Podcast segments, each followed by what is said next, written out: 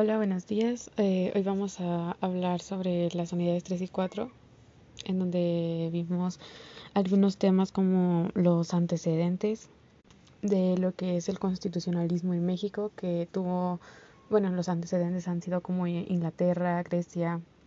España, Estados Unidos, que fueron lugares en donde surgieron constituciones diferentes acorde a cada lugar. Y pues también en México hubo un desarrollo constitucional que todo esto se empezó por la independencia de México y esta surgió como consecuencia de un proceso político y de aquí empezaron las constituciones como Apatzingán, bueno, la de Apatzingán y mm, la de Cádiz, que pues estas no contenían un apartado específico en donde se dieran a conocer los derechos humanos o la soberanía popular, que más bien era que no se reconocían, y pues distribuyó algunos principios también que la regían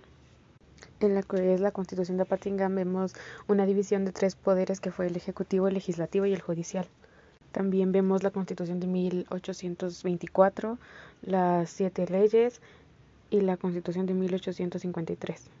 En donde, bueno, creo que la que llama un poco más la atención es la de las siete leyes, porque en, sus, en las leyes que establecía había algunas como que se decidía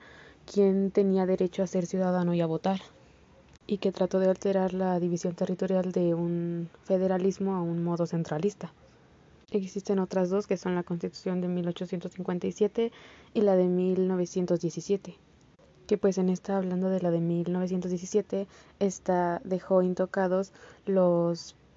principios de la de 1857 que son como la soberanía de la soberanía popular, la división de los poderes, otro tema que vimos fue la, los medios de amparo, perdón, los medios de defensa, y entre ellos está eh, el juicio de amparo, la controversia constitucional y los juicios políticos. También los tratados internacionales que pues en ese, eh, por ejemplo, el Tratado Internacional contra el Racismo, pues es el, creo que se me hace más interesante, habla sobre el racismo contra las personas que tienen la piel de un color diferente y que no debería ser así ni con las personas, ni por el tipo de su piel, ni por alguna otra cuestión.